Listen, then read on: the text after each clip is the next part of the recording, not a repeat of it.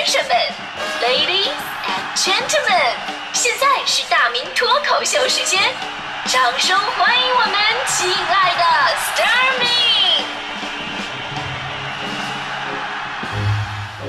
好，欢迎各位来到今天的大明脱口秀，我是大明。今天呢，咱们说这话题啊，主要是源自对，呃，现代人生活娱乐单一的一个感叹哈。你看我们小时候啊，其实娱乐方式特别的丰富，那现在呢，基本上就是四样，对吧？玩电脑，啊，第二样玩手机，第三样是在电脑前面玩手机，第四样是在手机前面玩电脑，是吧？我的父母呢，也因此质问过我说，你为什么啊？你整天不是玩手机就是玩电脑啊？然后我说你们不懂。我玩手机是为了让电脑休息一下，那我为什么玩电脑呢？是因为我想让手机休息一下。你看我这分配多么科学啊！所以现在咱们朋友之间啊，这交往的用语，我觉得都应该改一下了啊。怎么交往用语呢？就是改成这样啊，咱们有空一起出来玩手机啊。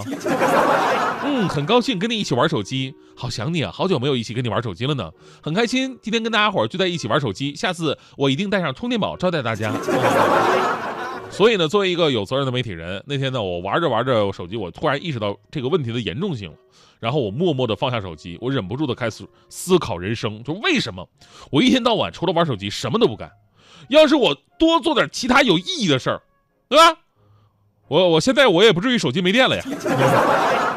你们有没有对这一幕特别的熟悉？就是每天晚上，当你在家酒足饭饱过后，就在沙发上或者床上就那么一躺，而且还不能平躺，对吧？因为刚吃完饭，只能侧躺，然后呢，拿出手机开始刷，这是不是很像那种旧社会，那个大烟鬼们抽大烟的情景再现？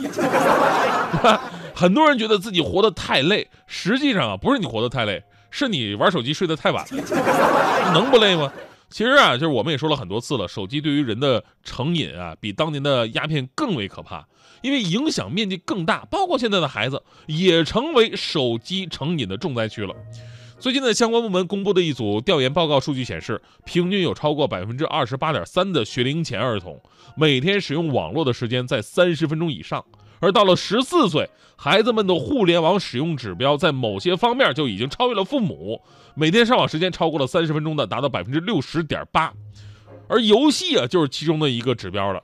有孩子说：“哎呀，这个前两年玩这个联盟玩的很厉害，这两年呢主要就是玩吃鸡玩的很很凶。”就比方说那天我在地铁上，我就听身后两个孩子，一个人说：“哼，我杀了六个人了。”另一说：“咱们俩先躲一会儿吧。”哎呀！我听完以后啊，我你知道我我我当时我都想报警了。我一回头，俩背书包的初中生，一个手机就头不拿手机，这这这头不抬眼不睁的，在那大吉大利今晚吃鸡。现在的孩子接触手机的时间呢，比我们那会儿早太多了。我是上大学的时候，我才拥有了人生当中第一部手机。当然，也不能否认我们那会儿刚有手机的时候啊，也比较沉迷，对吧？而且那会儿啊，都是什么俄罗斯方块啊、贪吃蛇呀这样的游戏。当时学校老师就很头疼了，因为经常有人啊上课低头玩手机，抓起来还不承认。老师我没玩啊，老师你没玩，那你给我解释一下，你为什么看着自己的脚面傻笑呢？当时屡禁不止啊，有一次老师看到我们班一个女孩玩手机呢，然后就要没收她的手机，女孩死活不干啊，就有个手机不容易啊。然后老师就怒了啊，我告诉你啊，你自己想想，你再这么下去，你以后还能找到工作吗？啊，没工作你怎么赚钱？你养活得了自己吗？你以为父母会养你一辈子吗？当时吧，我就在女孩后面嘛，我就觉得老师说的太过分了，而且这个女孩我还是比较喜欢那种的，我就在后边接了一句茬，说：“嗯，我养你啊。”顿时班里的气氛非常尴尬，那女同学转头看我一眼，然后重重的把自己的手机摔在地上，从此走上了人生励志的道路，后来保研了。世卫组织最近的报告说明啊，就是我国青少年近视率居世界第一位。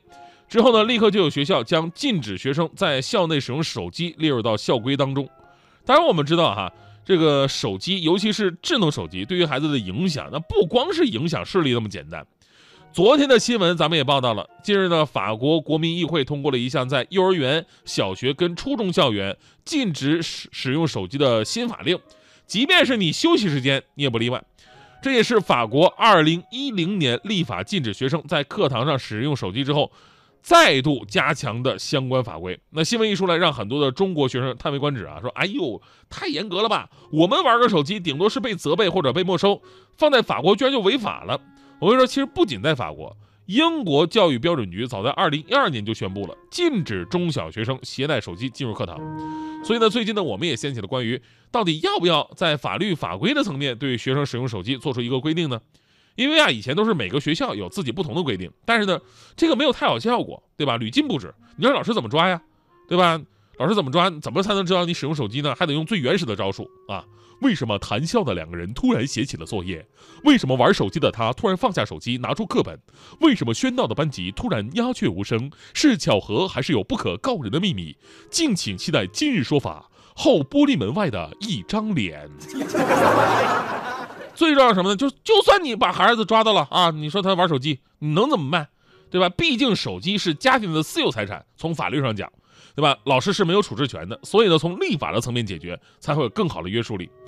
当然了，家长的意见呢也分成了两派啊，有的人家长表示赞同啊，手机影响生理跟心理，尤其是对学习会有很不好的影响，所以说我们不支持携带手机。那这个，但是也有这个不支持。不支持的啊，不支持的认为呢，携带手机可以方便跟孩子之间的联系，上下学途中呢可以更好的保证孩子的安全啊，不能一刀切。所以我觉得解决这问题不是很难啊，就把咱们以前用那个诺基亚、三星啊，就给他们就行了，是吧？就能玩个贪吃蛇，而且习惯吃鸡的孩子们估计连看都不会看的吧，是吧？让孩子远离智能手机。如果啊，有人说那有教学需要啊，对吧？现在很多的作业啊，包括这个 app 软件啊，老师都都都都都都都都得让孩子们去看的，怎么办啊？那咱们以后能不能就给孩子们研发一个只能满足教学需求的智能手机？我觉得这在技术上并不难吧，对吧？但是我们现在要认识另外一个问题，就是手机对于孩子的影响，在城市当中已经可见一斑了，而在农村留守儿童的群体当中，危害是更大的。因为有一项调查显示，在十二到十六周岁的农村留守儿童当中，近半数的孩子都有自己的手机，其中啊，有超过百分之七十七点三的孩子经常使用手机上网。就不少农村儿童的上网时间已经远远的高于城市儿童，他们手机成瘾的几率远远高于城里的儿童，因为真的没人管啊，对吧？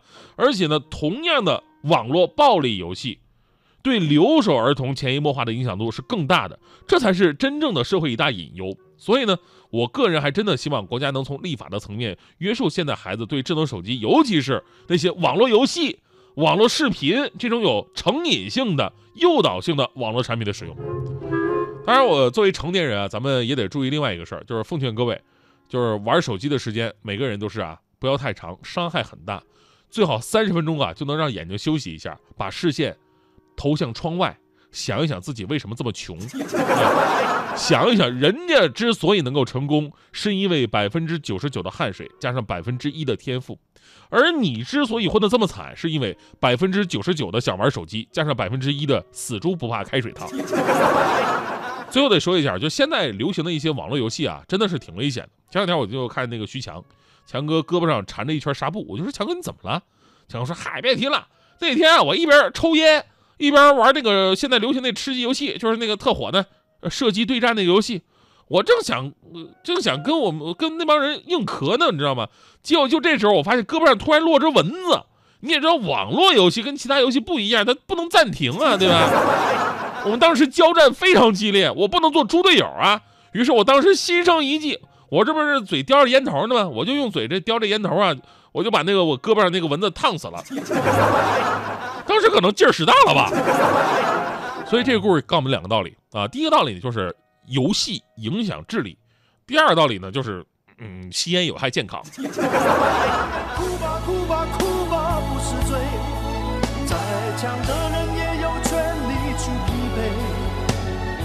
微笑背后若只剩心碎，做人何必撑得那么狼狈？男人哭吧哭吧哭。是罪，常常破灭已久眼泪的滋味。就算下雨也是。